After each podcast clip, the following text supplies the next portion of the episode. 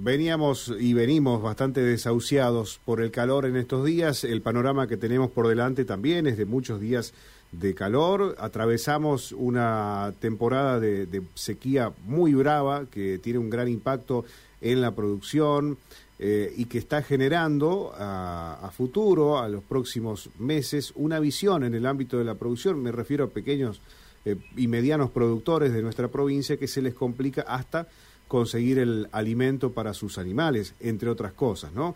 Eh, bueno, todo este panorama y estos días de tanto calor nos llevan a preguntarnos eh, qué es lo que o cómo lo analizan aquellos que están permanentemente con este tema. Y nosotros estamos en contacto con Matías de Bueno. ¿Quién es Matías de Bueno? Es el director del Observatorio Ambiental de la Universidad Nacional de Rosario. Es abogado, especialista en Derecho Ambiental y ya nos está escuchando. Matías, bienvenido. Rubén lo saluda. Buenas tardes. Hola Rubén, muy buenas tardes, gracias por llamar. Por favor, gracias por atendernos.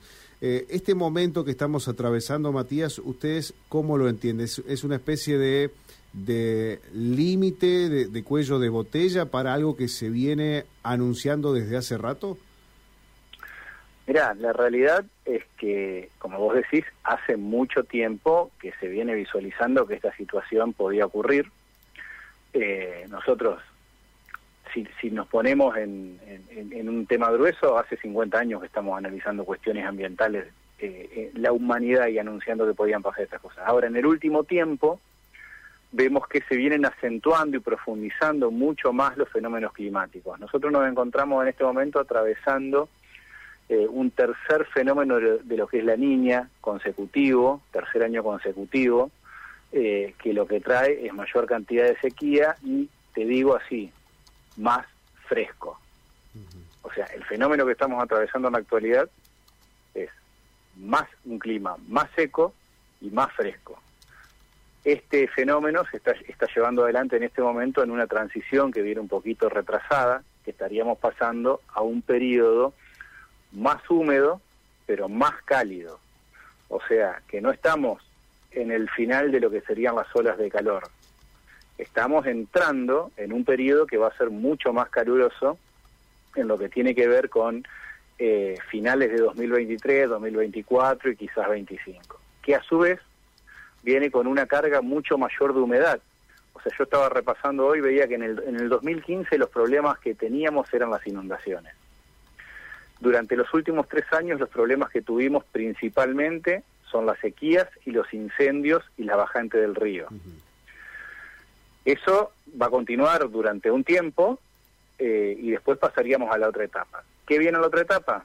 Posiblemente se repitan nuevamente las inundaciones porque los fenómenos climáticos son cada vez más, más, más eh, potentes en un contexto de cambio climático, de calentamiento global, y ahí es donde nuestro principal reclamo es que tenemos que tomar medidas urgentes, por un lado, para paliar la situación actual, pero por otro lado, sabiendo que es muy probable que a lo que nos enfrentemos en el mediano plazo y en, y, en lo que tiene que ver con el año próximo, es, es, mayor cantidad de humedad, mayor cantidad de agua, mayor cantidad de calor, que va a traer complejidades en todo esto que vos estás planteando. Vos decías hoy, eh, hay problemas con la cosecha, incluso hay problemas con la alimentación eh, para el ganado. Bueno, ¿cómo nos vamos a preparar para el año para el año que viene donde el clima va a impactar tan fuertemente en la economía eh, y qué políticas vamos a desarrollar. Actualmente, lamentablemente, lo que se ha visto es que las políticas de sostenibilidad ambiental han sido siempre las inversas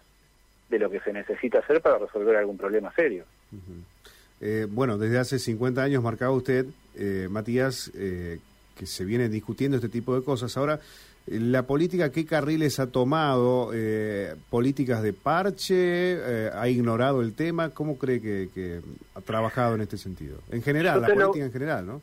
Sí, te lo voy a poner con un... primero, las carteras ambientales eh, se tratan como que fuera un tema tangencial que no tiene importancia, cuando en realidad cuando hablamos de ambiente o de políticas ambientales hablamos de implementación de políticas de sostenibilidad que incluyen un crecimiento económico, pero eh, teniendo en miras el bienestar social y la protección ambiental. La protección ambiental, ¿por qué? ¿Por una cuestión inocente?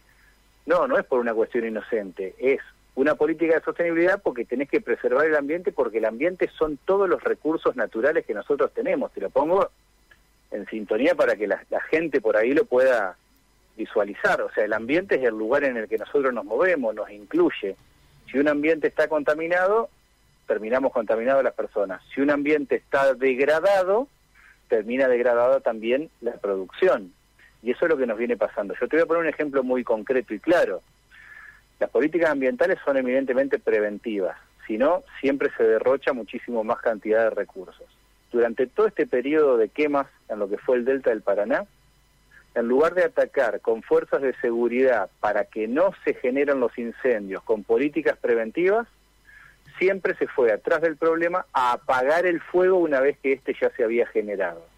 No es que no había recursos, los recursos se estaban implementando de una manera opuesta o en una política que era ponerle el parche, o sea, salir a pagar con muy escasos brigadistas, con intervención incluso hasta del ejército en nuestra región, pero no el ejército para salir a prevenir de que no se prenda el fuego, sino para colaborar con los brigadistas.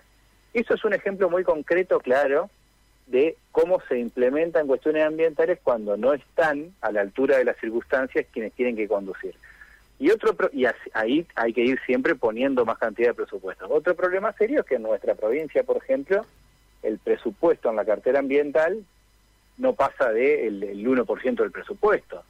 Eh, y lo mismo en, en, todas las carteras. Es como que siempre es el último ministerio que se reparte para ver quién lo agarra, eh, eh, digamos, mal pagando de alguna manera a quien le toque. Y en realidad ambiente tiene que coordinar, tiene que coordinar con producción, tiene que coordinar con, eh, con la asistencia social, tiene que coordinar con planificación, y eso es lo que nosotros tenemos que tratar de lograr de aquí en adelante. Olvidarnos que el ambiente es un es eh, solo una cuestión eh, así naif, que es de algún grupo que, que toma el tema. El ambiente es un problema total y absolutamente económico, nos está marcando en este momento.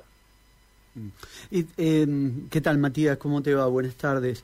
Y te consulto eh, con respecto a vos, uno de los mm, puntos que, tocabas tenía que ver justamente con los, incendios. Eh, y, vos, justamente estando en la ciudad de Rosario, eh, lamentablemente se ha, está Rosario en un, en un foco geográfico donde los incendios lo tienen eh, día a día durante mucho tiempo. ¿Por qué crees que no puede avanzar la ley de humedales? ¿Cuáles son los verdaderos, eh, las verdaderas trabas por el cual no deja que se avance con esta ley? Hay distintos condicionantes. Eh, primero que nada te voy a decir que en todos los partidos políticos y frentes políticos hay personas o funcionarios o políticos a favor y en contra. Sí. O sea, no, es exclusivo de uno. No es, no es grieta propiamente dicha acá. Eh, no. Eh, existen distintos proyectos, uno del oficialismo, otro de la oposición, etcétera, pero en realidad acá hay eh, intereses en todos los sectores políticos. Los humedales son las regiones más productivas del mundo. Cuando hablamos de un humedal, hablamos de un sector donde se vinculan el agua y la tierra de alguna manera y generan un, un nuevo ecosistema que a veces está inundado, a veces no, pero todo lo que está alrededor es fértil. Más de 15 millones de personas, por lo menos en lo que es el delta, gozan de los humedales y de los servicios ambientales que prestan. Y eh, por, tenés en los humedales, tenés la hidrovía, tenés eh, caza, tenés pesca, tenés producción tanto ganadera como agropecuaria, al, en la cordillera tenés producción minera, en todo lo que es el noreste de nuestro país, eh, que, que, es Misiones, Corrientes, etcétera, es principalmente humedales y son regiones productivas. Y acá es como que hubiera una guerra entre ambientalistas y productores, o entre ambientalistas y la, minería, etcétera, el, o el litio.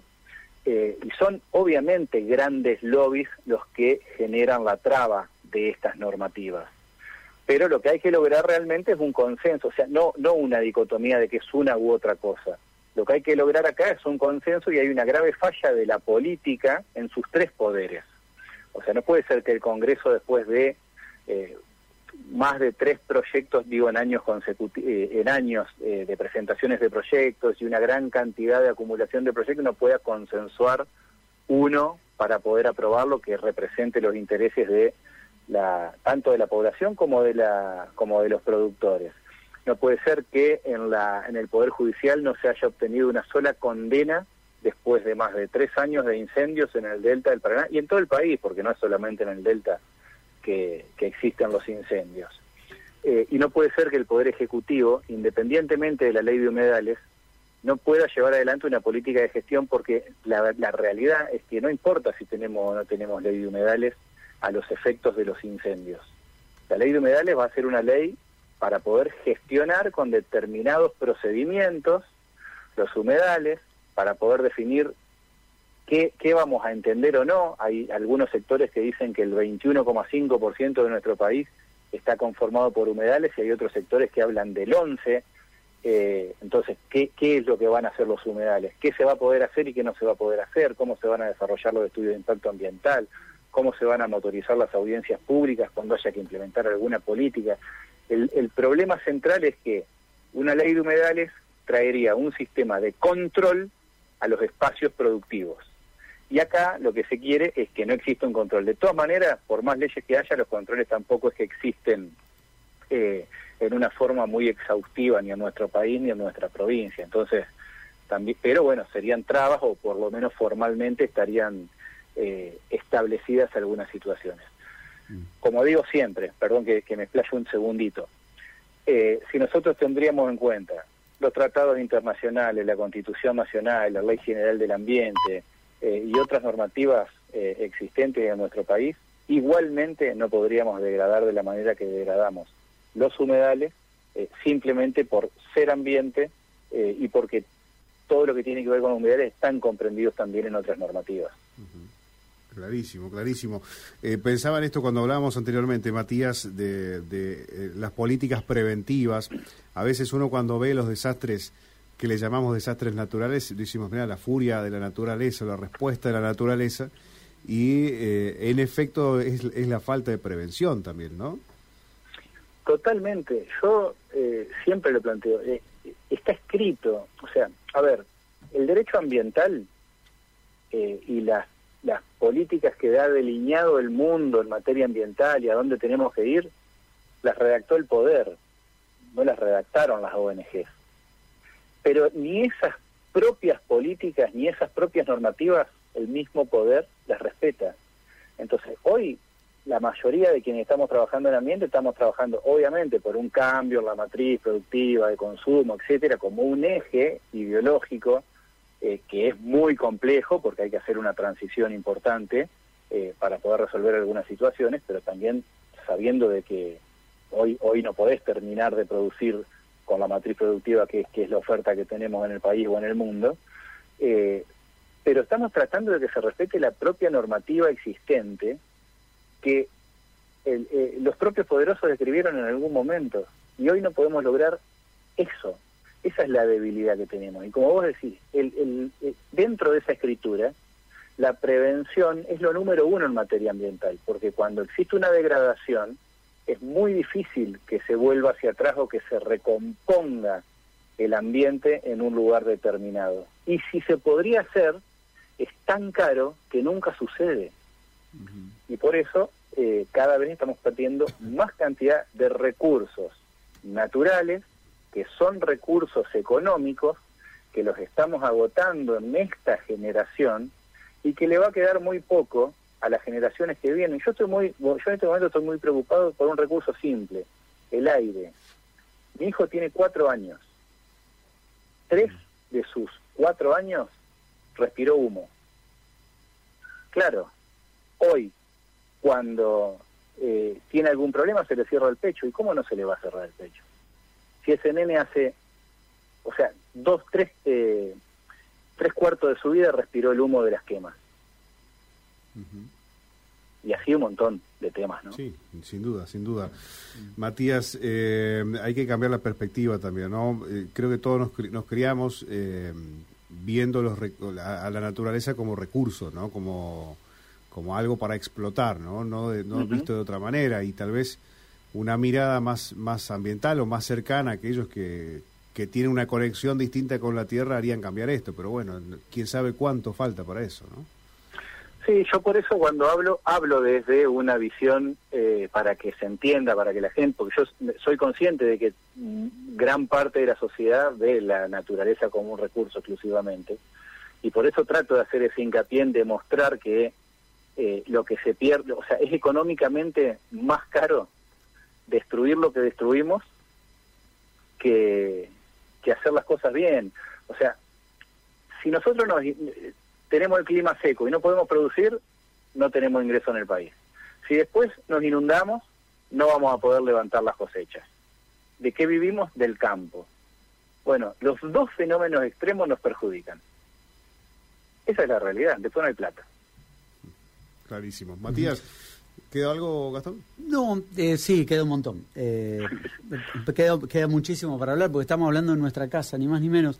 Y, pienso en los gobiernos y pienso en el, en el sector productivo del campo más concentrado, que quizás lo tengan a los ambientalistas, y si no, corregime, Matías, como una piedra en el zapato, ¿puede ser?